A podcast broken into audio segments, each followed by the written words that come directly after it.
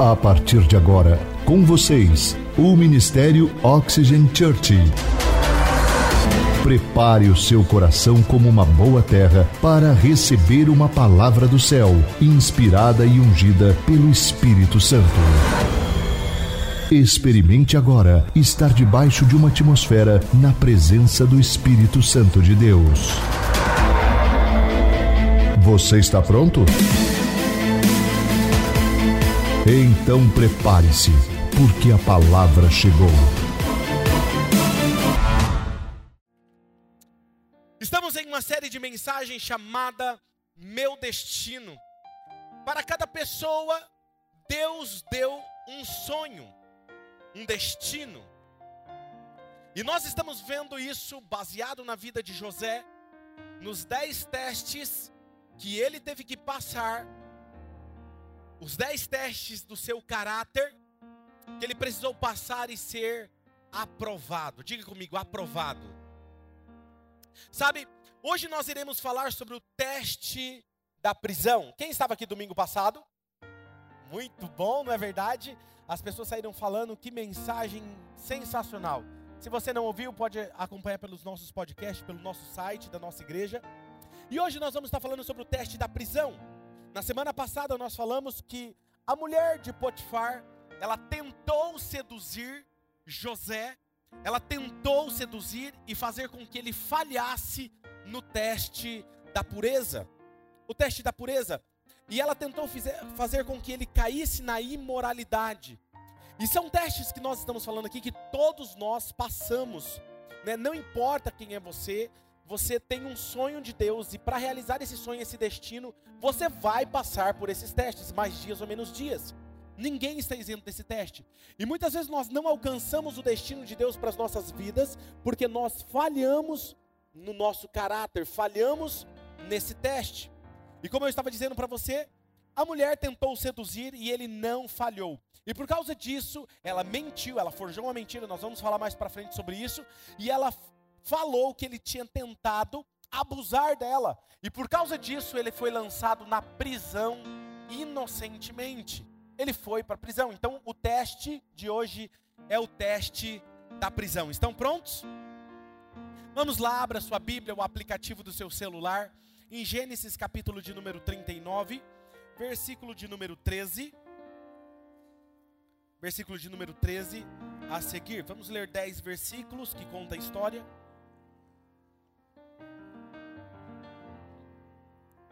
Diz assim: Quando ela viu que ao fugir ele tinha deixado o manto em sua mão, chamou os empregados e lhes disse: Vejam, este hebreu nos foi trazido para nos insultar. Ele entrou aqui e tentou abusar de mim, mas eu gritei. Quando me ouviu gritar por socorro, ele largou seu manto ao meu lado e fugiu da casa. E ela conservou o manto consigo até que o, seu, o senhor de José chegasse a casa. Então repetiu-lhe a história. Aquele escravo hebreu que você nos trouxe aproximou-se de mim para me insultar. Mas, quando gritei por socorro, ele largou o seu manto ao meu lado e fugiu. Quando seu senhor ouviu o que a sua mulher lhe disse, foi assim que o seu escravo me tratou? Ficou indignado, mandou buscar José e lançou-o na prisão em que eram postos os prisioneiros do rei. José ficou na prisão, mas o Senhor, o Senhor estava com ele. Olha, isso é impressionante. E o tratou com bondade, concedendo-lhe a simpatia do carcereiro. Por isso o carcereiro encarregou José todos os que estavam na prisão, e ele se tornou responsável por tudo, diga por tudo. Ele ficou responsável por tudo o que lá sucedia. O carcereiro não se preocupava com nada do que estava a cargo de José, porque o Senhor estava com José e lhe concedia bom êxito em algumas coisas. Em tudo o que ele realizava. Eu quero que vocês observem algo nesse texto, nesses últimos versículos, que muitas vezes não é pontuado.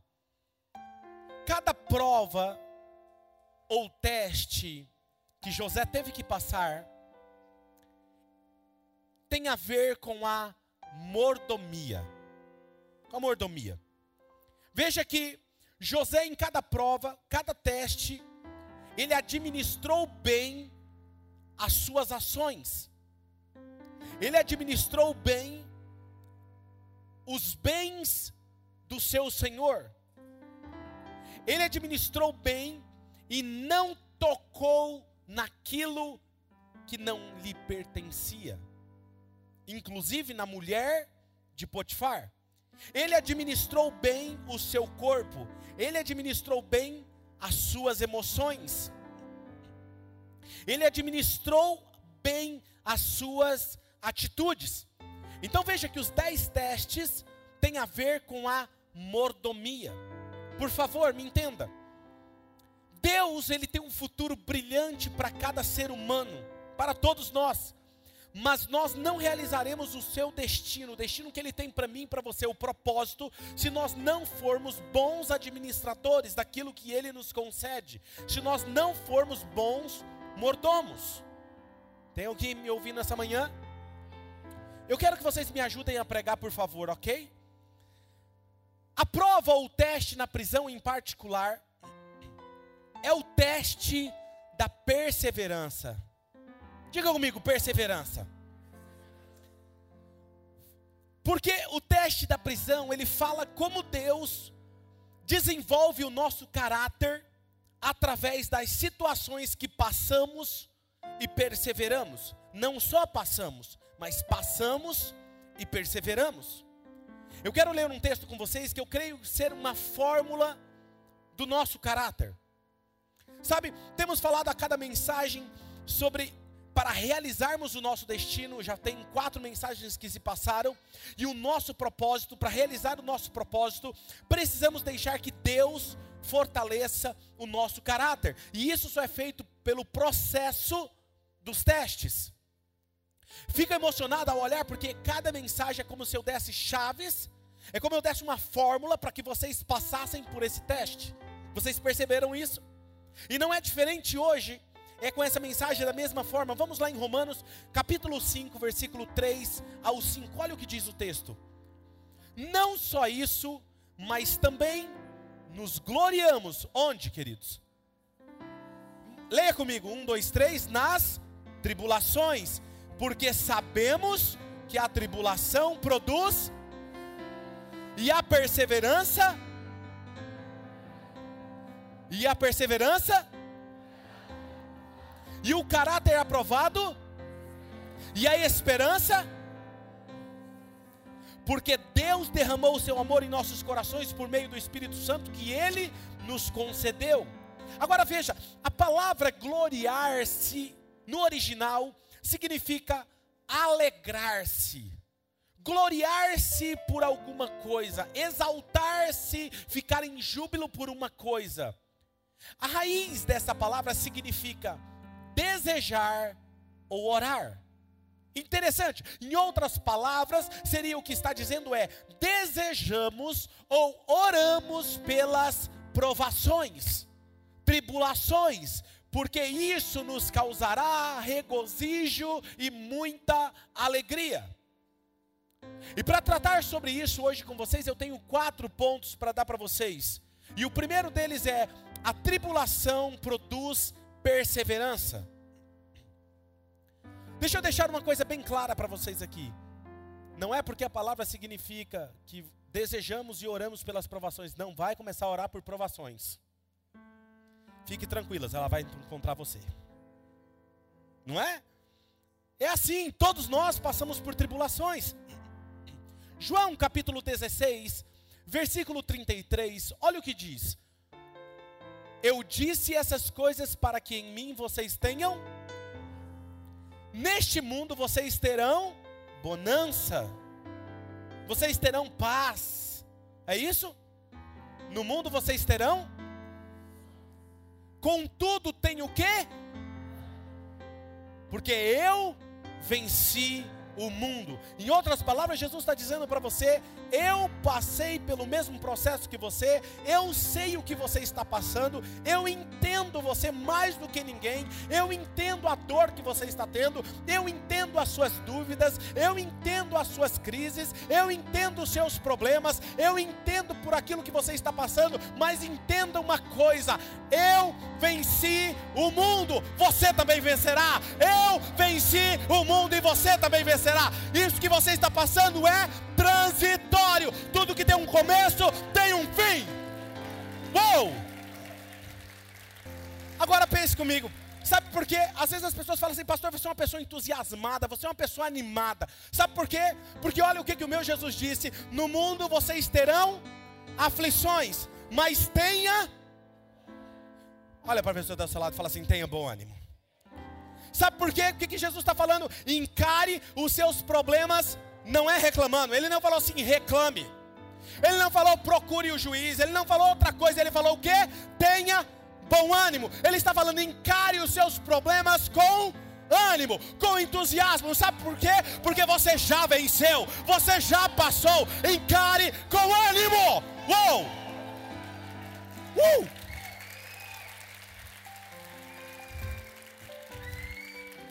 Isso é só o começo.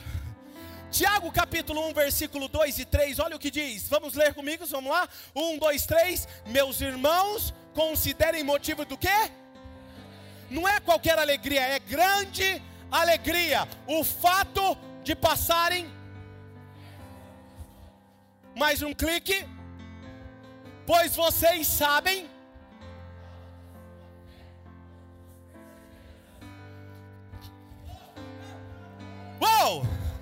Quem aqui está passando por alguma aprovação hoje? Sabe o que isso significa? Deus está te preparando para algo maior. Não se desespere, não se preocupe. O seu futuro é maior do que você pode imaginar. Uou! Agora o que acontece? Tem algumas pessoas que começam a passar por um problema, uma preocupação, ele começa a ficar borocochô. Ele parece aquela planta que eu nunca sei o nome dela, eu ainda vou ter que pesquisar isso. João Dormideira, é João Dormideira aquilo? Aí, ó, dorme, dorme. Cada um fala uma coisa rela nele. Ele...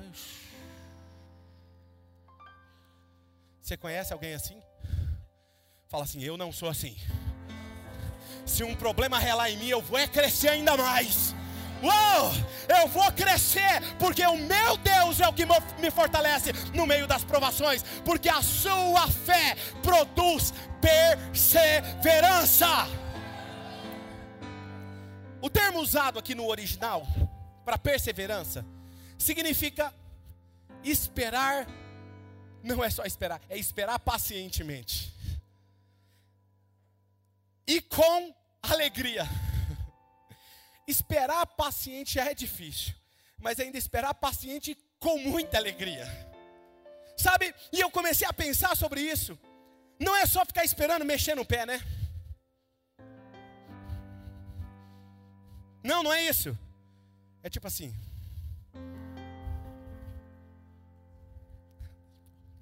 Entendeu?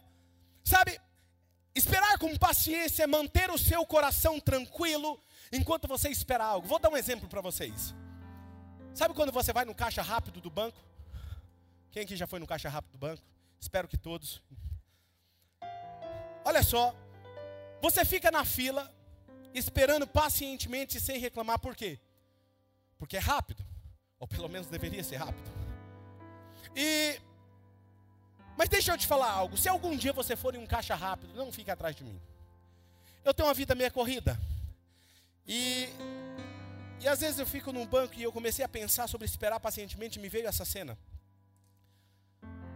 Por que, que eu não quero que você fique atrás de mim? Porque você vai descobrir que eu, eu, eu não tenho a paciência tão assim. Eu, eu preciso ser trabalhado nisso. Porque para mim parece que a pessoa que está na minha frente, ela está depositando um milhão de reais em moedas de 10 centavos. Você já se sentiu assim? E você tem coisa para fazer. Fala, cara, e o pior, parece que nunca viu um caixa eletrônico na frente. E erra, e olha para o lado, e olha para o outro. Jesus, dá graças. Sabe, demora uma eternidade para digitar e fazer o que precisa fazer. E sabe o que é pior? é quando você fica olhando para a pessoa ansiosa, assim, orando por ela, abençoando o dia dela. Senhor, dá graça para ela, para que ela vá logo, em nome de Jesus. Aí ela pega, tá lá no caixa eletrônico, ela termina, pega todas as coisas dela, aí ela tá saindo. Quando ela tá saindo assim, aí você fala assim, ufa, aí você dá aquele passo em direção ao, ao caixa eletrônico. Ela fala, ai, esqueci, desculpa. Aí ela volta de novo e fica mais 30 minutos lá.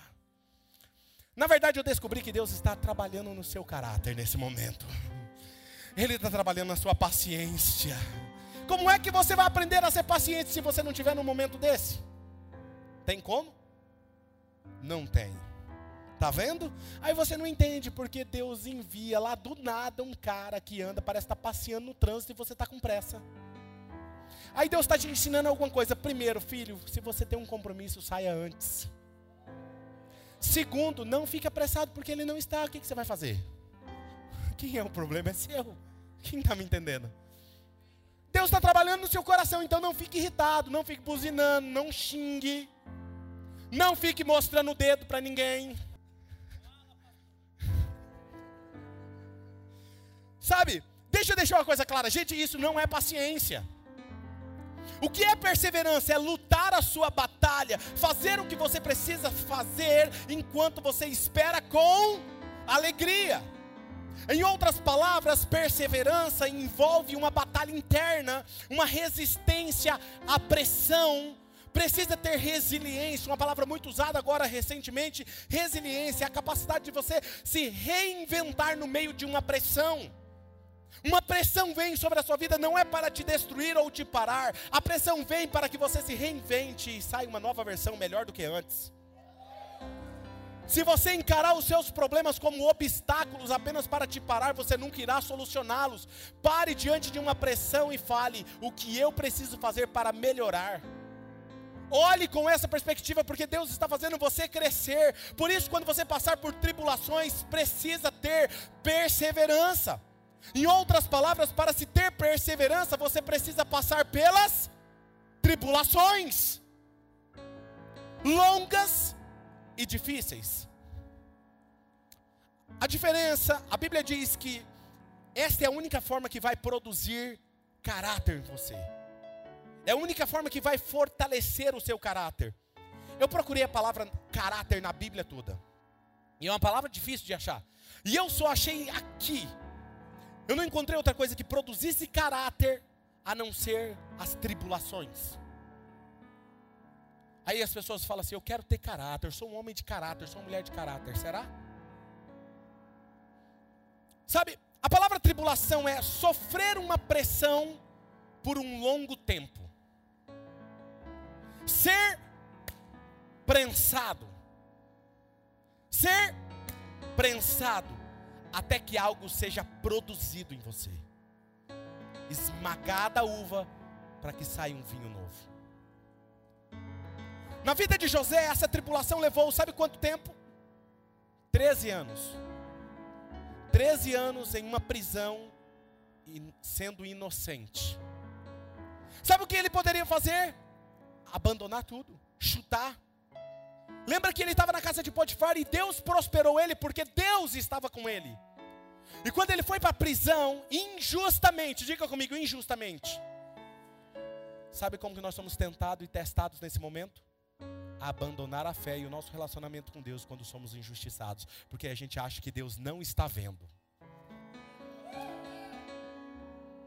Esse é o meu problema e o seu problema. Não entendemos que estamos sendo testados para que o nosso caráter seja aprovado. Ele passou 13 anos, e o que o texto diz, eu fiz vocês repetirem, e Deus estava com ele. Não importa se eu estou na casa de Potifar sendo próspero, não importa se eu estou sendo injustiçado, não importa se eu tenho muito dinheiro e sou governador do Egito, não importa, o meu valor é um: eu amo a Deus acima de qualquer coisa, eu ando com Deus as circunstâncias não me mudam, mas eu mudo as circunstâncias, amém? Pode aplaudir o Senhor.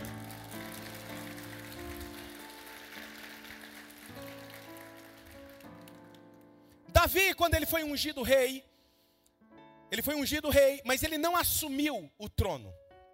Ele começou a servir Saul. E ele passou 13 anos sendo perseguido por Saul até ele assumir o trono. Tinha um destino. Deus ungiu ele e falou assim: Você vai ser um rei.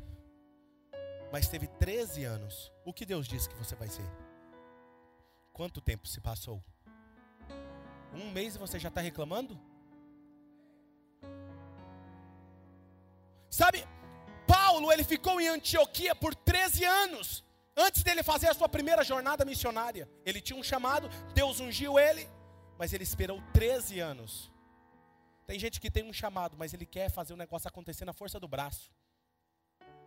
Eu não sei o que Deus tem com 13 anos, até porque tem outros também que foram testados, mas tem, por exemplo, Moisés demorou 40 anos.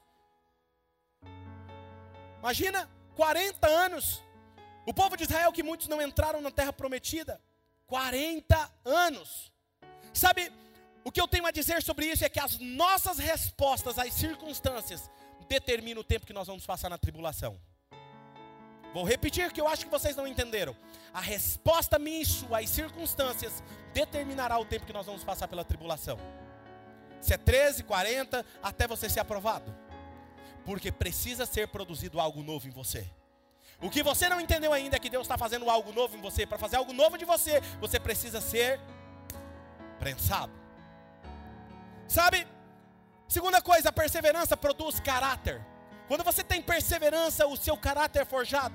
Como eu disse alguns minutos atrás, eu procurei na Bíblia o que produzisse caráter.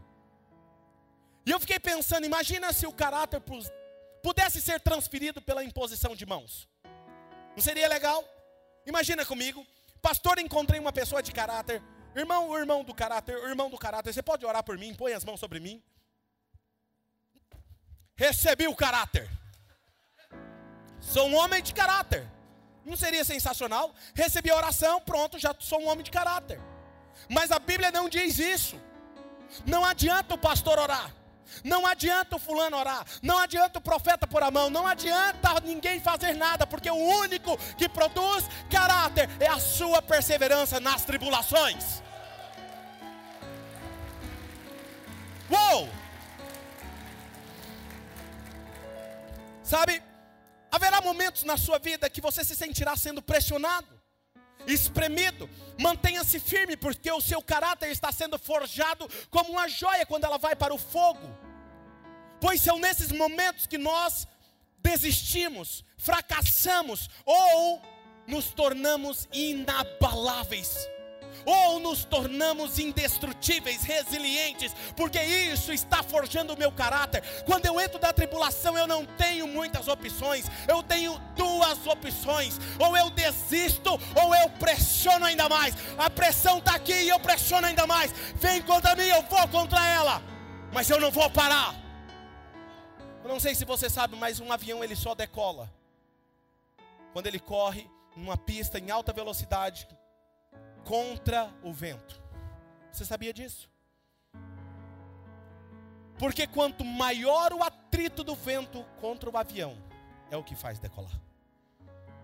Quanto maior é a pressão do vento contrário à sua vida, é o que vai te fazer decolar. Agora, óbvio que um teco-teco precisa de pouco vento. Agora, você é um teco-teco ou você é um avião a jato? Sabe, Ouça isso: a pior coisa que pode fazer a alguém,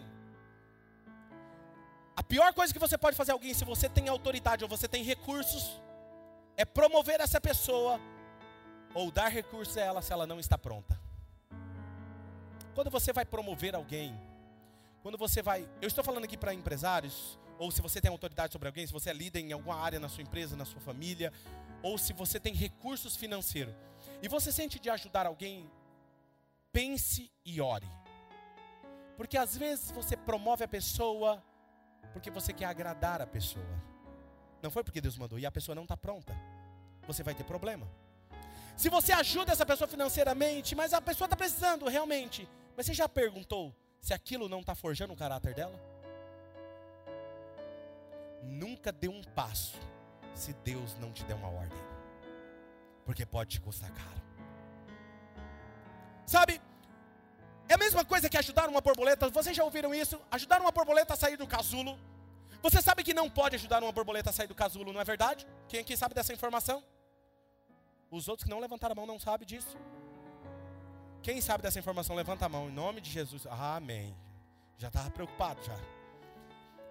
Porque a borboleta ela é exatamente, ela é uma lagarta e quando ela está ali no casulo, no processo, é, é o ato, a atitude dela de se esforçar para sair, para quebrar o casulo, que dá força às suas asas, que vai fazer ela voar. Agora, se você quer ajudar ela, eu ajudei uma vez. Coitada. Mudei o futuro dela. O futuro dela foi ser uma lagarta para o resto da vida. Porque ela não tinha forças nas asas para voar.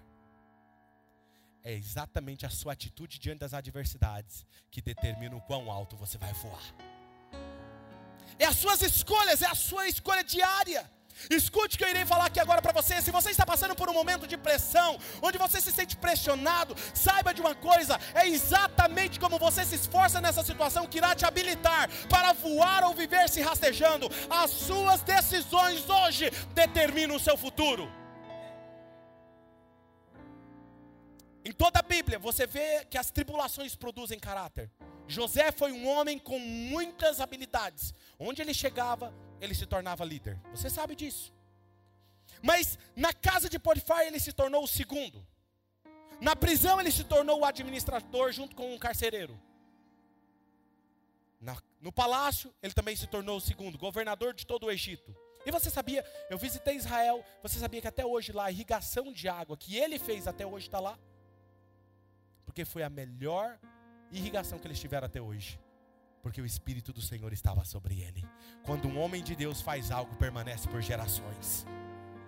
Obviamente que ele tinha uma grande habilidade, mas ele também tinha o favor de Deus que o habilitava para isso. Mas José, escute, demorou na prisão um tempo. Afinal de contas, ele era humano e obviamente ele não era perfeito. Quero ler um texto com vocês, mas deixa eu te situar aqui, uma situação aqui da, da Bíblia. Lembra que José interpretou dois sonhos na prisão? Lembram disso?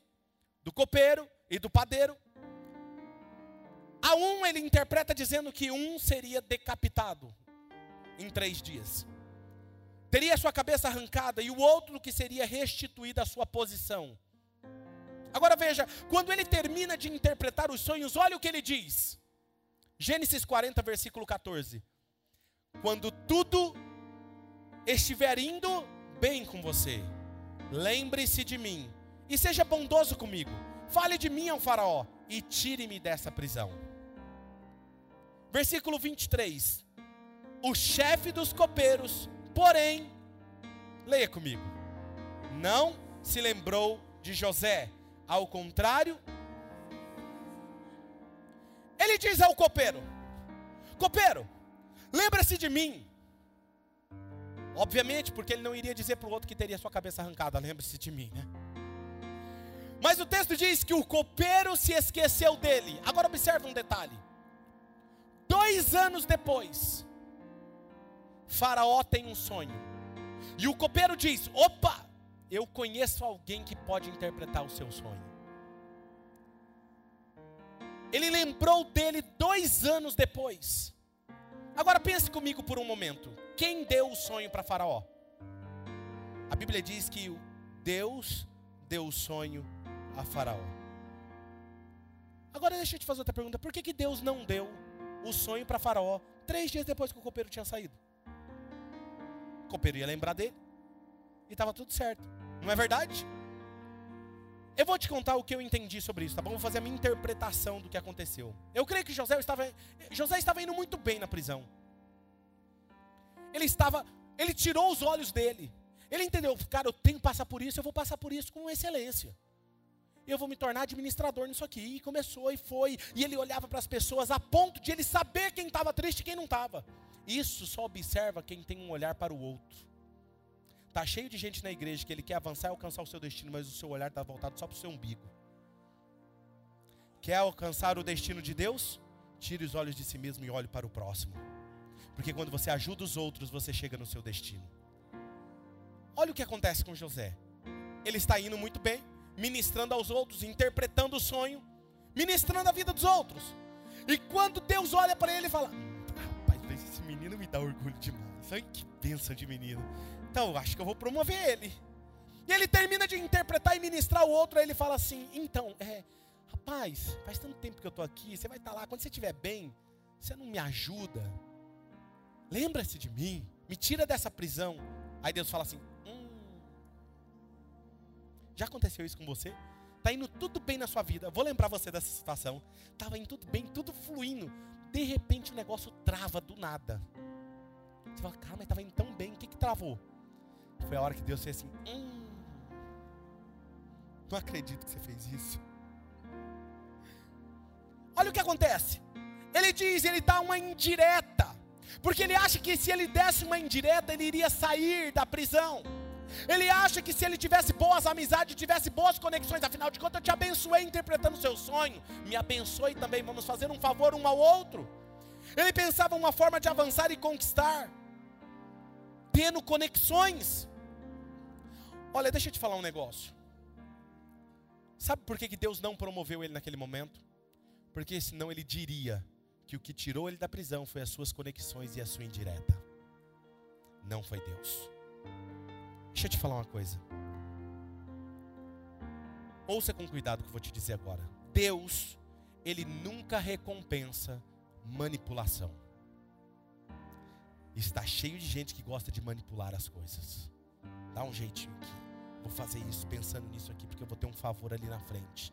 Deus não recompensa manipulações. Eu creio que Deus esperou dois anos mais, porque o seu caráter não estava pronto, ele não suportaria o seu destino. E essa é a graça de Deus sobre você, Ele nunca colocará você no seu destino, porque você não poderia suportar o peso do seu destino, isso te destruiria. Deus está esperando o seu caráter ficar pronto.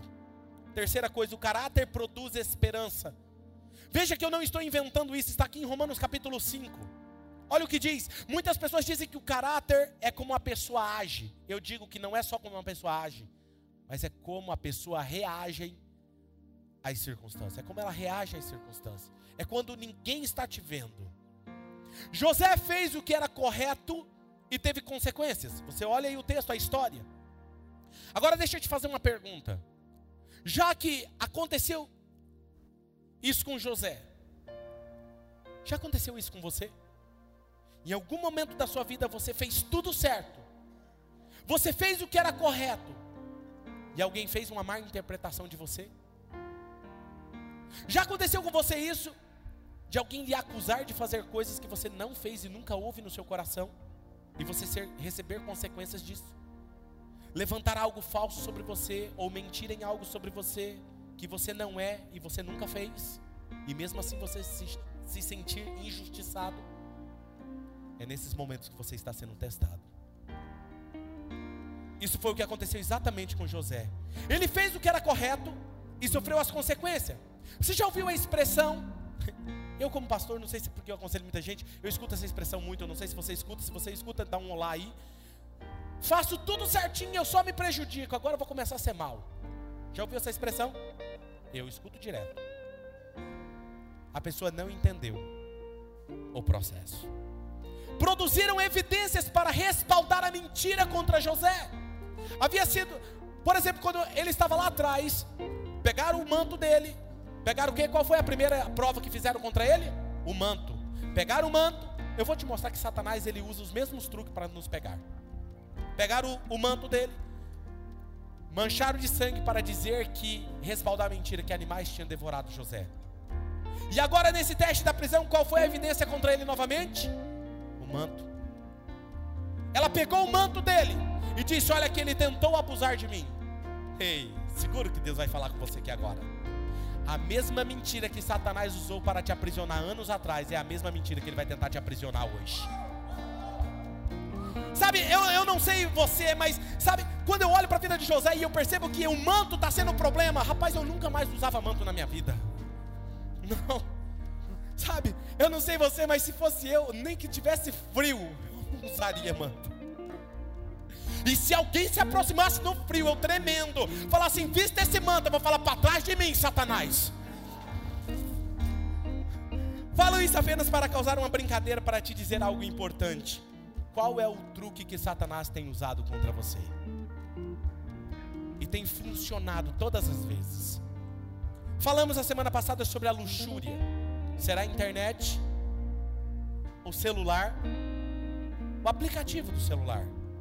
Redes sociais? Fuja disso. Tome medidas necessárias, urgentes. Porque Satanás usará o mesmo truque que usou para te aprisionar no passado, ele usará novamente. Sabe, José interpretou o sonho do copeiro e do padeiro. E eu vou lhe mostrar em um momento que isso me ensinou. É que ele não tinha um coração doente. Provérbios 13, 12 diz, a parte A do versículo: A esperança que se retarda deixa o coração doente. Eu vou te provar que José não tinha um coração doente. Ele estava preocupado com os outros.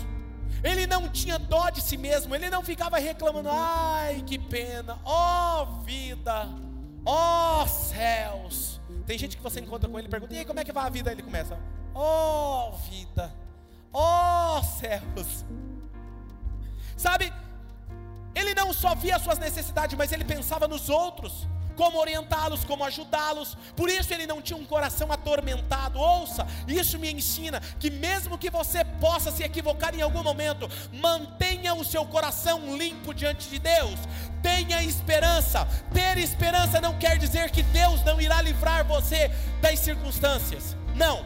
Ter esperança não significa que você não vai passar por tormenta, tormenta. Não. Isso não é esperança. Esperança é ter certeza que mesmo quando você passar por aflições, Deus vai te levar triunfantemente no meio das provas e no meio das tribulações, forjando você um caráter mais aprovado e melhor do que antes. Uou! Se nossa esperança está nas circunstâncias, se a circunstância mudar, a nossa esperança muda. A nossa esperança tem que estar em Deus e não nas circunstâncias. Quarto ponto, a esperança produz compromisso.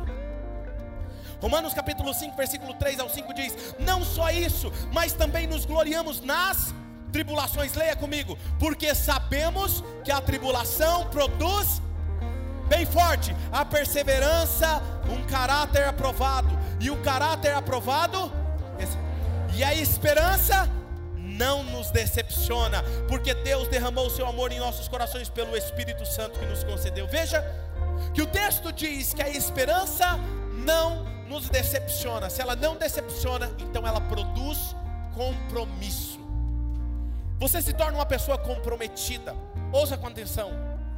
Eu sei que está passando por tribulação, porque todos nós passamos por tribulações nesse mundo. A Bíblia diz: No mundo tereis aflições. As tribulações produzirão perseverança. E se nós tivermos o comportamento correto, essa perseverança produzirá o que? Caráter. E esse caráter produzirá esperança em nós. E a esperança produzirá em nós um compromisso divino que nos encaminhará ao nosso destino. Isso foi o que vimos na vida de José. Ele estava na prisão. E olha o que aconteceu. Gênesis 40, versículos 6 e 7. Quando José foi vê-los na manhã seguinte, notou que estavam abatidos. Por isso ele perguntou aos oficiais de Faraó, que também estavam presos na casa do seu senhor: Por que hoje vocês estão com um semblante triste? Só quando você tira o olho de si mesmo e olha para o próximo, que você triunfa. Isso aconteceu porque ele tinha esperança. A esperança levou ele a ter um compromisso com Deus, que independente de onde ele estava e de, daquilo que ele estava passando, ele poderia ajudar os outros no meio do processo. Tem gente que fala, só quero ajudar os outros quando eu estiver bem. Quem está me entendendo que Deus está falando com você? Se você vai ajudar os outros, você ajuda onde você estiver, se é na casa de Potifar, se é na prisão, se é no palácio. Você é o que você é onde você estiver. José manteve o coração puro e o coração puro produziu um compromisso divino.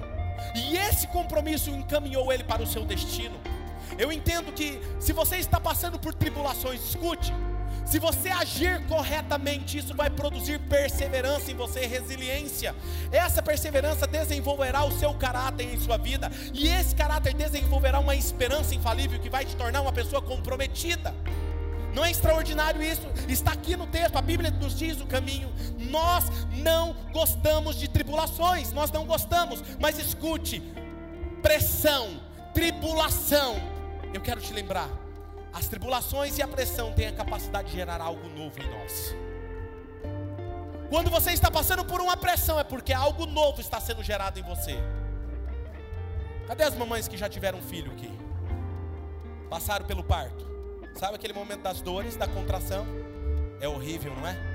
Mas você sabe o que é aquela contração, aquela dor? É o útero pressionando a criança para fora. Ninguém gosta. Ninguém gosta. Mas na hora que pega o bebê no colo, valeu qualquer dor. Escuta o que eu vou te falar. A dor antecede algo novo. A dor antecede algo novo.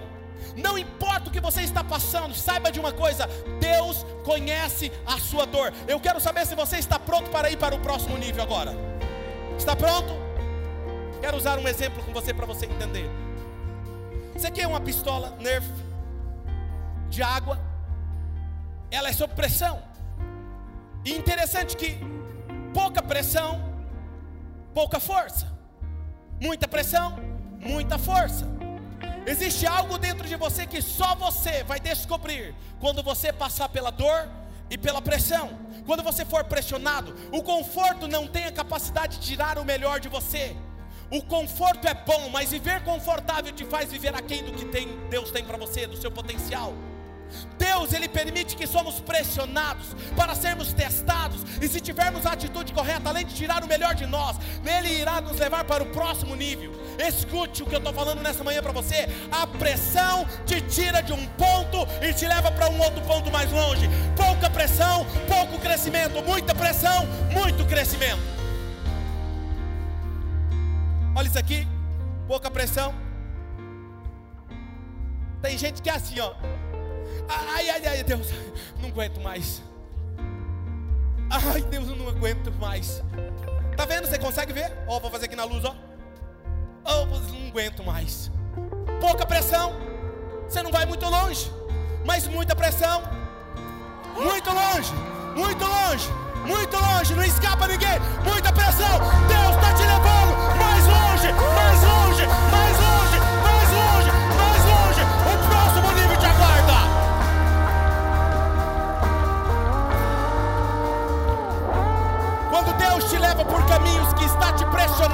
saiba, Deus está querendo tirar o melhor de mim. Uou! Quando alguém vier te pressionar, te injuriar, mentir contra você, levantar falso contra você, para tentar te prejudicar, comece a rir. Uh! A pessoa não vai entender nada, comece a rir. Sabe por quê? Porque quem ri por último, ri melhor. Porque se algo está mudando ao seu contrário, a sua volta está te pressionando. Deixa pressionar, porque o avião vai decolar, vai decolar, vai decolar. Algo novo está prestes a nascer. Deus está tirando o melhor de você. Confie e mantenha o seu compromisso com Deus apenas nas adversidades. Eu quero ler um texto agora como um coral forte, um ato de fé, em declaração de fé nesse momento que você está passando. Está prontos? Vamos fazer isso? Projeta para mim o texto de 2 Coríntios 4, 8 ao 10. Vamos lá.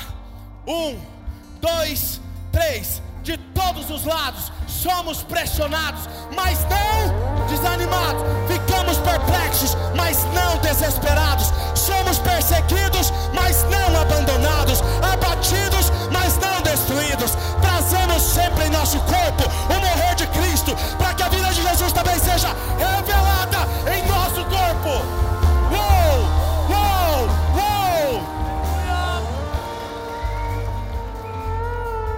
fechar agora a mensagem. Já disse algumas vezes para vocês, algumas mensagens atrás, que o Antigo Testamento, algumas figuras que apontam para Jesus.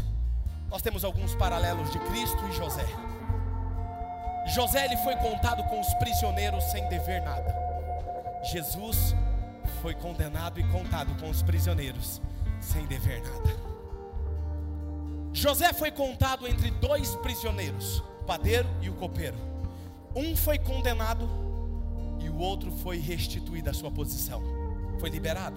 Jesus foi contado entre dois ladrões.